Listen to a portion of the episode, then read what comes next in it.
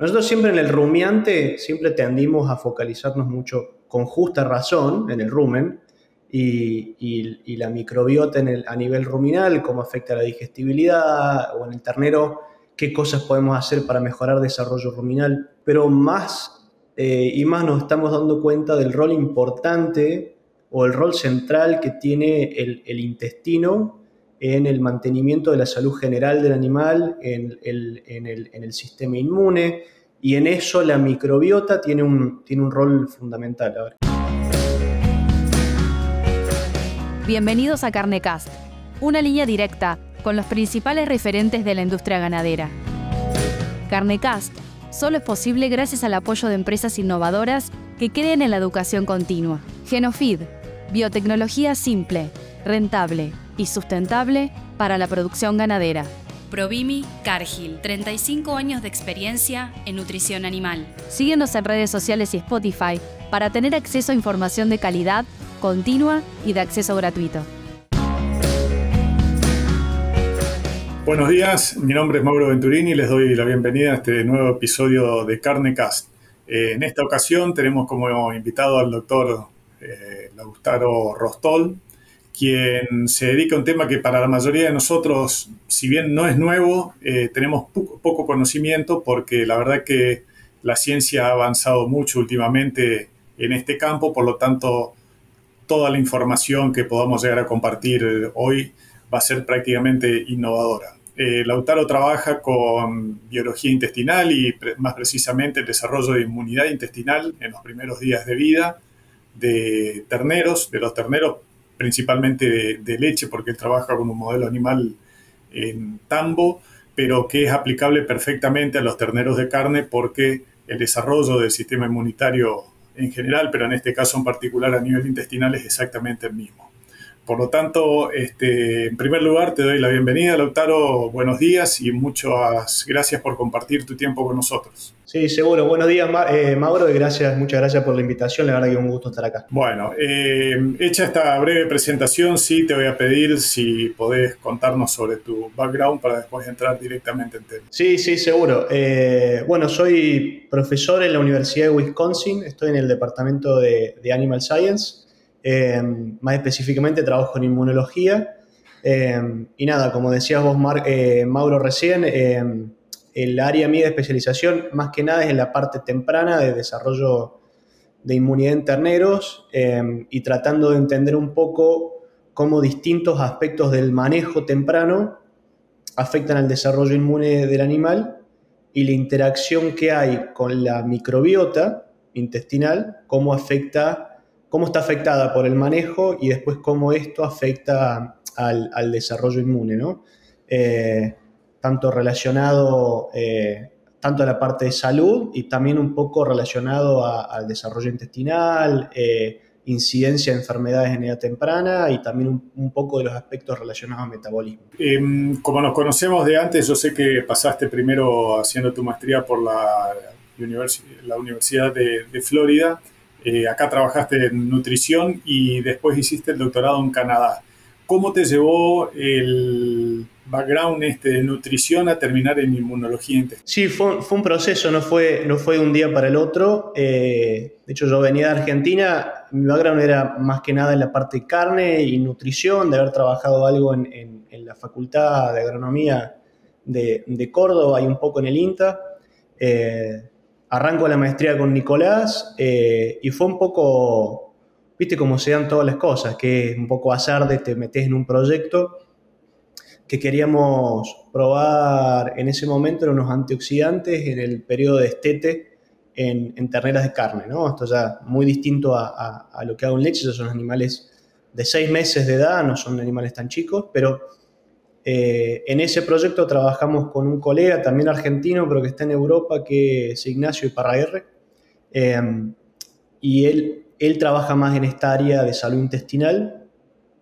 Eh, me empecé por él a interiorizar un poco más en este tema y un poco a raíz de ese experimento vimos que los efectos que estábamos viendo en el ternero venían más por ese lado y eso me llevó a interiorizarme un poco más con la parte menos ruminal y más a nivel intestinal y cómo eso tiene, tiene efectos a nivel sistémico Eh, eh, entonces medimos marcadores de inflamación, me metí un poco más en la parte de cómo podemos medir función inmune en los terneros, entonces un par de técnicas ahí. Entonces eso me llevó a decir, la verdad que esta es un área que me encanta, eh, me quiero seguir desarrollando en eso, entonces a partir de ahí de la maestría dije, bueno, quiero ir a, trabajar a un, a un laboratorio que trabaje específicamente en esto. Entonces eso, es lo que me llevó a Canadá y en Canadá ahí sí ya ahondé mucho más en dos cosas, en, la parte de, desarrollo inmune en terneros y en la parte de microbiología, em, en la edad temprana, cómo esa microbiota en edad temprana coloniza y qué impacto tiene eh, señalizando en el intestino para mejorar para el desarrollo y cómo, y cómo el, el, ternero responde con el sistema inmune eh, modulando esa, esa, primera colonización. Entonces, eso me llevó. Entonces, fue un, fue un proceso, ¿no? Como, como todo. Eh, arranqué desde un palo muy distinto, no soy veterinario, pero me fui cada vez metiendo más, no desde el lado de la salud o de la clínica, pero desde el lado más de la, de la fisiología, ¿no? Bueno, como para ponerlo en contexto, Lautaro, y como dije al principio, para probablemente para muchos estos términos y estos conceptos son nuevos, eh, en general, mucha gente puede pensar de que el intestino es un órgano tubular por donde se absorban los nutrientes y nada más que eso, pero en realidad hay toda una, simbiosis, una convivencia de microorganismos con el propio organismo del animal que tiene sus efectos benéficos para ambas partes. ¿Podés explicarnos un poco eh, esta terminología que vos usabas, microbiota y la relación de simbiosis que existe en el intestino, como para entender después cómo se ven afectados esas relaciones y los futuros efectos sobre la salud del animal, la producción del animal, de acuerdo al manejo, a la lactancia, al tipo de, consumo que tengan. Sí, sí, seguro, seguro. Y, entiendo que, es un tema bastante nuevo, inclusive para nosotros también. Eh, bueno, nosotros siempre en el rumiante siempre tendimos a focalizarnos mucho con justa razón en el rumen y, la microbiota en el, a nivel ruminal, cómo afecta la digestibilidad o en el ternero, qué cosas podemos hacer para mejorar desarrollo ruminal.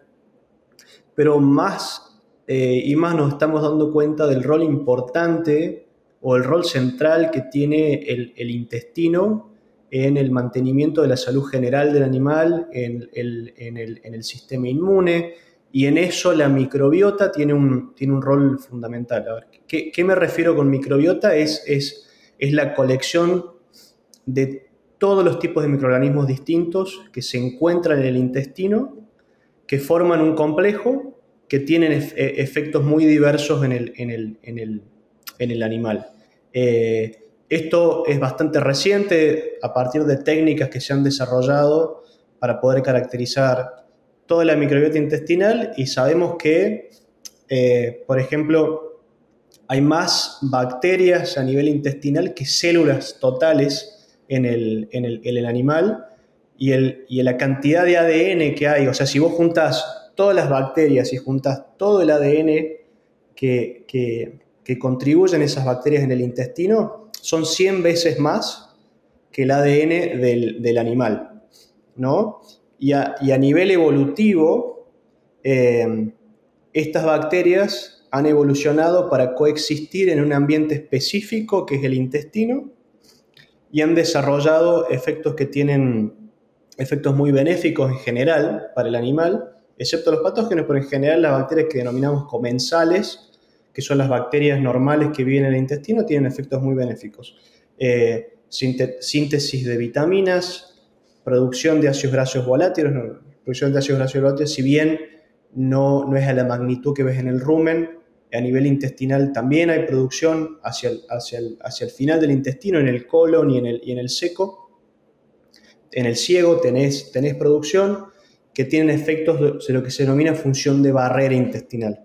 La gran diferencia que hay con el rumen es que el intestino es una capa muy delgada de una sola capa de células que separa este ambiente intestinal que te digo que hay millones y millones de bacterias de el animal que del otro lado hay un sistema inmune muy desarrollado, muy fuerte y una célula, una mínima célula de capas que divide estos dos ambientes, ¿no? Entonces ese intestino permanentemente tiene que estar decidiendo contra qué bacterias tiene que reaccionar o que reconoce como patógenos, que es algo normal, y a su vez absorber nutrientes permanentemente y mantener esta función de barrera.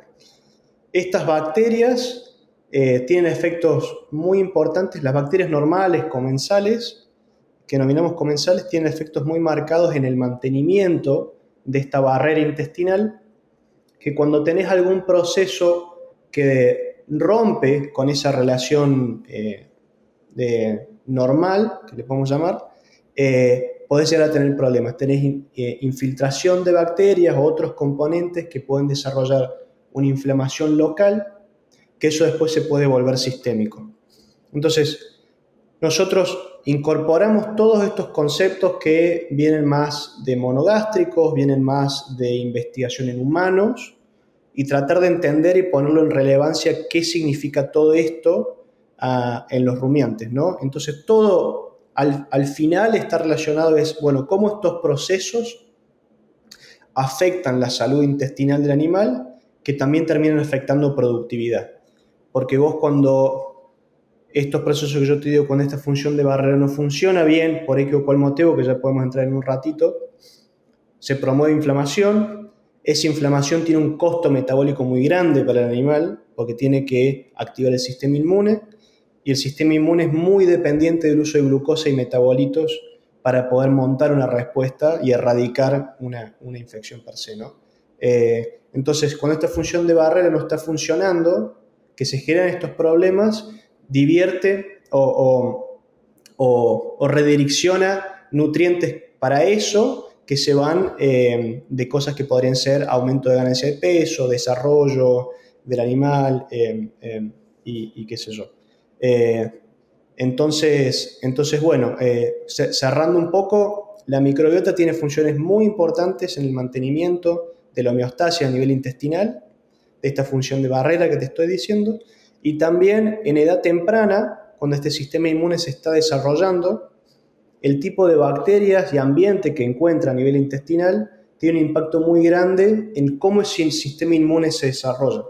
Entonces, en humanos nosotros vemos que em, en edad temprana, por ejemplo, bebés que tienen una microbiota que difiere del curso normal que deberíamos ver, por ejemplo, cuando hay uso excesivo de antibióticos en bebés, cuando tienen alguna, alguna infección puntual, esos antibióticos afectan a, la composición de estos microorganismos en el intestino. Eh, y después el sistema inmune reacciona distinto con ese cambio y termina desarrollando em, respuestas que no son las, las, correctas y por ahí, de ahí vienen algunos, em, eh, algunos tipos de alergias, por ejemplo, que es lo que sabemos. Por ejemplo, hay estudios epidemiológicos grandes, clínicos, que relacionan el uso este temprano de antibióticos en, niños con desarrollos de alergias a, edad adulta. Y que esa, eso viene determinado por cambios locales en la microbiota intestinal que cambian el desarrollo inmune, que terminan eh, en, fenotipos que no son los normales. Entonces, me, por ahí me fui un poco de tema, pero no, no, no, es que quiero, quiero ir a, ese punto, a ver cómo, cómo, influyen esas bacterias en el desarrollo de inmunidad. Pero primero eh, tengo una pregunta como para arrancar desde el principio de la historia. Em, ¿Cómo llegan estas bacterias a colonizar el intestino? ¿El animal nace con algunas colonias primarias o las va incorporando por boca? Sí, esa es una buena pregunta y, es un debate muy grande eh, que hay de que si el animal en placenta ya, en útero, ya hay algo de, colonización o no. Por lo que sabemos ahora, no hay colonización per se, no hay bacterias vivas en el útero. La placenta es un ambiente estéril y el animal incorpora estas bacterias eh, una vez que nace, a través del canal de parto, a través del contacto con la madre y a través del, ambiente, digamos. O sea, el ambiente tiene un, tiene un rol fundamental. Entonces, hay una secuencia de eventos que van pasando, pero los primeros días de vida, el canal de parto, el contacto con la madre, el calostro que consume, por ejemplo, tiene un efecto muy importante.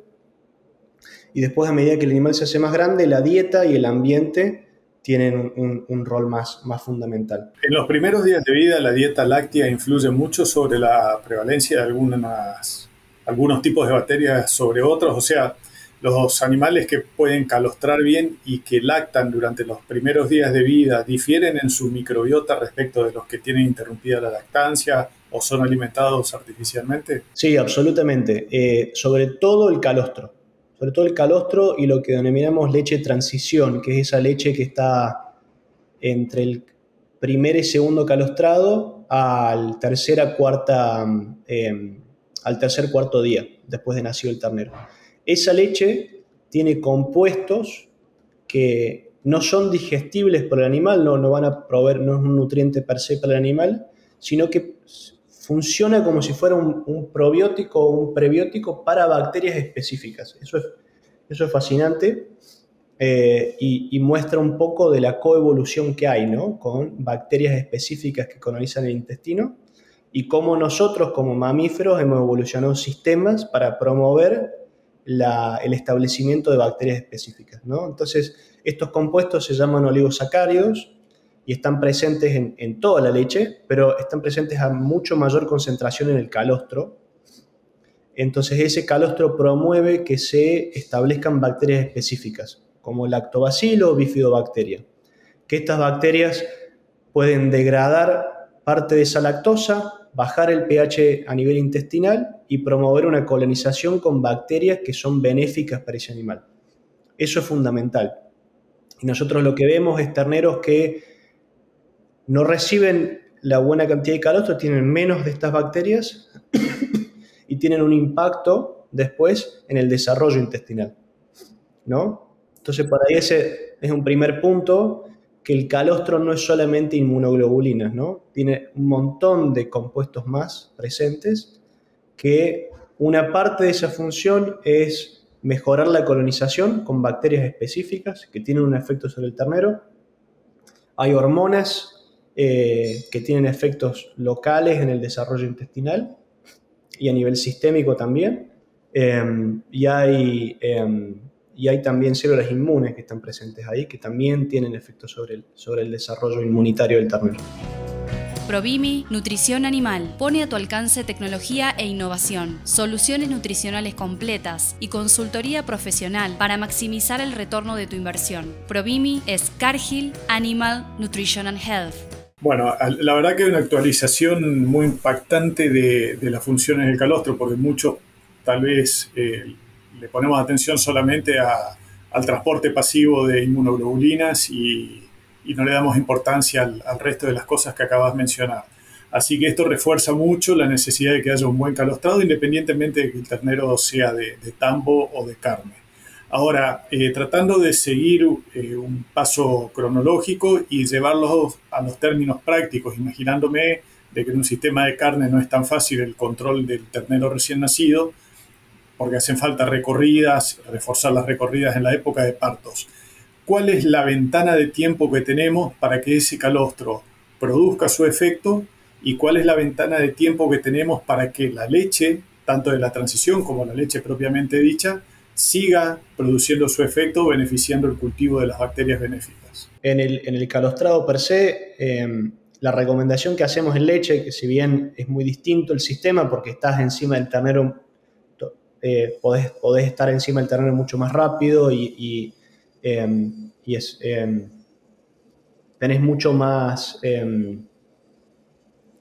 ¿cómo te puedo decir? Eh, tenés mucho más eh, espacio para, maniobrar en esas situaciones que a nivel de campo el ternero va, a mamar de la madre directamente. Pero en el calostro lo que nosotros recomendamos es tratar de dar la primera toma, esto es en leche, dentro de las primeras dos a tres horas de vida, porque el intestino, lo que llamamos, se va, se va cerrando, se va haciendo menos poroso a estas moléculas más grandes como las inmunoglobulinas. Entonces, eso por un lado de la parte de inmunoglobulinas. Eh, con, respecto al impacto que tiene sobre la colonización con bacterias específicas, también es el mismo concepto. Tenemos trabajos que hemos visto que eh, retrasando el consumo de calostro eh, afecta la colonización con estas bacterias específicas. Eh, entonces después, por ejemplo, damos un ternero a las 2 horas, a las 6 horas o a las, 20, o a las 12 horas y después al día de vida matamos ese ternero, recuperamos el intestino y medimos estas bacterias específicas. Cuando retrasamos el consumo de calostro tenemos muchas menos de estas bacterias. Entonces, a nivel, de, a nivel de campo, no sé cómo podés eh, manejar esta cuestión, ¿no? pero por ahí eh, eh, hace un poco de foco a la importancia que tiene asegurarse de que el ternero pueda estar al pie de la madre, consuma esto eh, y mantenerlo por, una buena cantidad de tiempo para, que, esto, para que estos procesos ocurran. La tecnología Genofeed logra mejorar la digestibilidad de todo tipo de alimentos que consume el rumiante. Esto permite un incremento de los kilos de carne por hectárea producidos de una forma sustentable, obteniendo una mejora en el rendimiento del negocio y la salud de los animales. En Genofeed buscamos cambiar el paradigma en la nutrición de rumiantes. Sí, básicamente lo que se hace a nivel de campo es tratar de primero concentrar las pariciones en un, tiempo de, de, parición y después clasificar las vacas que van a parir dentro de una ventana de tiempo acotado, como decir dentro de una semana, ponerlas todas juntas, tratar de tenerlas en un potrero de fácil acceso e intensificar las recorridas. Y en base a esto viene mi próxima pregunta una recorrida a la mañana, tal vez una recorrida a la tarde. Nosotros vamos a llegar siempre entre 8 y 12 horas después de que el ternero nació. En muchos casos sabemos de que el ternero pudo mamar y en otros casos nos damos cuenta de que no pudo mamar, no pudo calostrar, para lo cual, en general en, en Argentina, acá en Estados Unidos yo me di cuenta que hay mucha gente que usa calostro artificial, pero en, en Argentina hay gente que tiene la buena costumbre de tener calostro congelado para poder suministrarlo al ternero que no estamos seguros si pudo o no calostrar por medios propios. Entonces la pregunta es, ¿vos tenés conocimiento si el calostro congelado mantiene estas propiedades? Se sabe que a las inmunoglobulinas las conserva, pero el resto de las propiedades las mantiene. Algunas sí, algunas no. Lo único que, lo, que más perdés son las células inmunes vivas eh, que están presentes en el calostro a esta altura no tenemos muy en claro cuál es el efecto de estas células inmunes o sea, de, estas, células inmunes vivas que están presentes en el calostro, qué importancia real tienen o no. Esa es una de las áreas mías de investigación. Pero por lo menos ya tener el proceso de poder guardar algo de calostro si tenés un excedente. El tema, cómo lo haces a campo en un, con un rodeo de cría, ¿no? es muy, muy difícil, me parece. Pero si tenés esa posibilidad, es una muy buena posibilidad, por lo menos tratar una vez al año o de vez en cuando, en lo posible, medir eh, proteína total en sangre en el animal, por ahí hablar con el veterinario, tratar de hacer una recorrida y medir por ahí a, las, a, las, 48 horas de vida o a la semana de vida en el ternero cuáles son los niveles de inmunoglobulinas que, ves a, nivel de rodeo general. Eso se puede hacer con, con refractometría, con un, compras un BRICS, que no son muy caros, eh, para tener una idea de qué nivel está, en qué nivel está el rodeo y tomar decisiones a partir de ahí. O sea, yo, si bien estamos investigando estas otras cosas de, eh, del impacto que tiene el, calostro como, como, componente general, las inmunoglobulinas sigue siendo el componente más importante. Eh, y en la parte de lechería lo vemos como es el factor que más determina la incidencia de, mortalidad en terneros. Hay una correlación directa de eso. Entonces, eh, si puedo recomendar algo es ver cuáles son los niveles de inmunoglobulinas a nivel general en el rodeo. Eh, lo ideal es tratar de medir esas inmunoglobulinas por ahí en las primeras 48 de vida. Por ahí eso es muy difícil de hacer a nivel de campo con todos los animales, pero tener una idea en esa primera semana cómo estás y a partir de ahí tratar de tomar una decisión informada, ¿no? Eh, y, si ven que los animales están abajo de 10 miligramos por decilitro de inmunoglobulinas, que es el piso, es el mínimo, bueno, ver de si podés guardar calostro de esos animales, eh, medir las inmunoglobulinas en calostro, que también se puede hacer con un refractómetro, la, recomendación típica es calostro de por lo menos en leche de buena calidad de 50 eh, gramos por litro de inmunoglobulinas, de ahí para arriba. Si no tenés acceso a un calostro de tan buena calidad, una opción es eh, poner eh, calostro, calostro, sustituto, el polvo ese, en, el, en tu calostro, tu calostro del, campo. Porque eso o sea, enriquecer el calostro natural, digamos. Claro, o sea, porque es mucho más barato, porque si no comprar la bolsa de, de, calostro sustituto es muchísimo más caro, inclusive acá es caro, así que ni me imagino en, en Argentina cuál es el costo. Em, entonces, por lo menos de eso te permite usar media bolsa eh, en vez de una bolsa entera o un cuarto de bolsa en vez de una bolsa entera para enriquecer con inmunoglobulina ese calostro. Y tratar de darle eso a ese ternero si existe esa posibilidad. Eh, sé que a, campo es bastante más difícil, en leche se usa bastante de, rutina eso con los terneros. Eh, porque ese es uno de los factores que más va a impactar la incidencia de enfermedades y la mortalidad temprana en esos primeros 2-3 meses de vida hasta que ese animal empieza a desarrollar su inmunidad propia y que empieza a responder a los, a los sistemas de vacunación. Sí, incluso el impacto directo sobre la, mortalidad en los sistemas de cría, estaba pensando de ser muy, muy alto el impacto indirecto que tiene sobre la performance productiva futura, que muchas veces uno lo subestima porque no sabe de dónde vienen, pero justamente la clave está en esos primeros días de vida. Eh, tratando de, cerrar eh, este tema de los primeros, el cuidado de los primeros días de vida, porque quiero poner énfasis en la necesidad de trabajar en, esta etapa de la vida del ternero, porque si bien son cuatro, cinco, siete días, eh, marcan al ternero después o al animal de por vida en su, en su potencial productivo. Em, ¿Cuánto es el tiempo que un animal, aparte del factor nutricional, debería lactar o mamar de, tomar leche de la madre sin ver afectado el desarrollo de todo el componente intestinal y específicamente del sistema inmunológico a nivel intestinal. Eh, o sea, ¿qué diferencia hay en tiempo si yo dejo que el ternero mame eh, de la madre directamente para el desarrollo de estas eh, estos atributos benéficos de la microflora a nivel intestinal y su desarrollo? ¿O qué, diferencias hay si yo dejo un ternero mame solo tres meses, solo cinco meses o lo llevo hasta un destete convencional de siete meses? Sacando todos los beneficios que tiene la leche desde el punto de vista nutricional. No sé si es clara mi pregunta. Sí, sí, sí, sí, es clara. Eh, por ahí arranco eh, con ejemplos en la parte de leche que por ahí muestran que, que es mucho más agudo el efecto que tienen porque estamos destetando eh, a los 35 días o, al mes y medio de vida. Eh, ahora, se, está cambiando, pero, tiene un efecto muy marcado. Eh, y no tienen, contacto con la madre, sino que estos animales nacen, inmediatamente se los mueve a un corral separado y toda la alimentación se da separada, separada de la madre. por un lado, por un lado es lo que te decía, esta, este calostro, la leche transición y la leche tiene efectos no solamente en la nutrición de ese ternero, eh, sino que tiene efectos en esta microbiota que yo te decía por estos componentes que están disponibles en el, calostro y que afectan al desarrollo inmune. Em,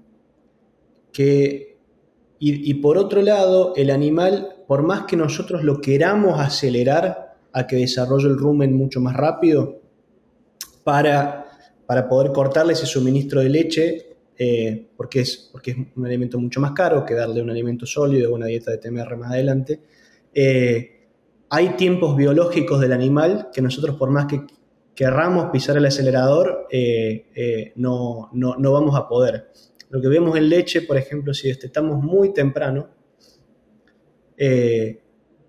por más que nosotros le estemos dando iniciador desde el momento de, del nacimiento, ese animal no, no, tiene un consumo considerable de, iniciador hasta después del mes, mes y medio de vida. Ese animal, por más que hagamos lo que, lo que hagamos, sobre todo si estamos dando una buena cantidad de leche, ese animal no va a consumir lo que necesita para cubrir ni siquiera los requerimientos de crecimiento, sus requerimientos básicos, ¿no? Entonces hay, hay un tiempo biológico en el desarrollo ruminal que por más que querramos pisar las asador es, muy difícil. Y lo que perdemos de ese animal de que crezca por no darle leche y tratar de pasarlo directamente a un iniciador, o, sacarlo, o sacarlo suplemento de leche es crecimiento que ese animal se pierde en esa etapa y es una etapa que tiene un impacto muy grande en, el desarrollo del animal. Entonces, ahí lo pasamos a, lo que puede pasar en carne. Pero, pero hablando en términos de los rodeos de leche, nosotros lo que vemos que es animales que ganan menos peso durante, durante esta etapa, del, que le llamamos predestete, antes de que pasen a, consumir eh, exclusivamente alimentos sólidos, tienen un impacto directo en la producción de leche de ese animal durante la primera y segunda lactancia.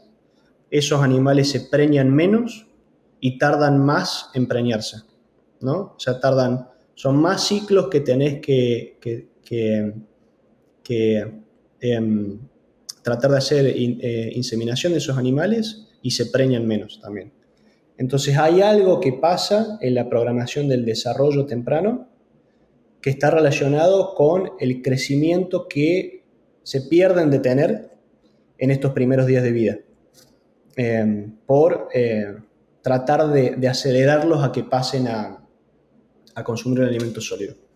La idea, la idea de antes en leche era, hagamos que el rumen funcione lo antes posible Así ese animal lo hacemos eficiente y empieza a consumir alimentos sólidos lo antes posible y lo sacamos de, lo sacamos de consumir leche. Entonces eran destetes al mes de vida, mes y medio de vida, eh, se daba poca leche para que obligarlo al animal para que empiece a consumir iniciador antes.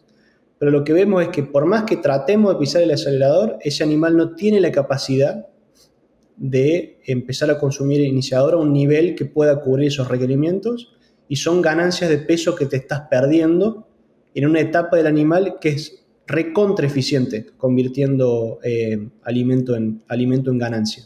Eh, y esa pérdida de ganancia en, ese, en, esa etapa tiene un efecto sobre el desarrollo, no solamente de la glándula que se traduce después en producción de leche, sino se ve que también tiene un efecto de desarrollo en la parte reproductiva.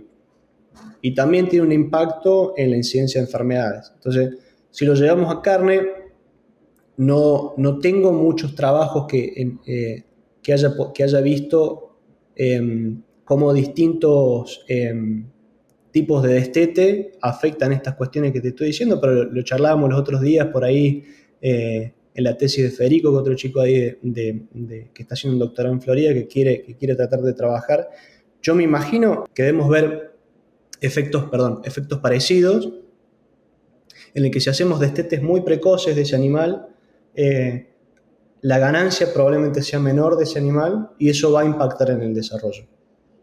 Que probablemente lo veamos en, menor ganancia de peso post destete de ese animal, puede que también lo veamos en mayores incidencias de enfermedades, y, em, pero, pero bueno, esos estudios están por hacerse, ¿no? Lo que te puedo dar, lo que te puedo decir es por ahí un poco a través de las experiencias que hemos tenido de lo que hemos visto en rodeos de leche. Perfecto, muy bueno. Eh, bueno, vos al principio dijiste que muchos de los conocimientos que están explicando lo están tomando de la medicina humana y por algo todos los programas de, de sanidad de los países incluyen un hincapié muy, muy importante en la necesidad de mantener el amamantamiento y tratar de estimular el consumo de, leche materna durante los primeros meses de vida.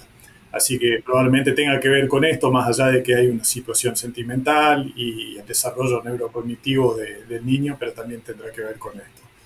Bueno, yo lo que quería con esto era dejar eh, remarcada la necesidad de este cuidado, sobre todo en los durante las primeras horas de vida, pero si es posible, en los, primeros días o semanas de vida del ternero, porque evidentemente, y ahora sí ya está confirmado, eso condiciona el potencial productivo futuro del animal. Lautaro, se nos pasó el tiempo rapidísimo. Yo quisiera preguntarte algunas cosas ahora sí, eh, referentes directamente a la inmunidad y a la inmunidad intestinal puntualmente. Así que te invito a que nos acompañes en un próximo episodio y desarrollamos el tema que es objeto de tu estudio actualmente. Dale, dale, dale, perfecto. Bueno, muchas gracias Lautaro y nos vemos en el próximo episodio. Nos vemos en el próximo episodio. Gracias Mauro. Si te gustó este episodio, no dejes de compartirlo con otros profesionales para que más personas puedan tener acceso a la palabra de los principales referentes de la industria ganadera.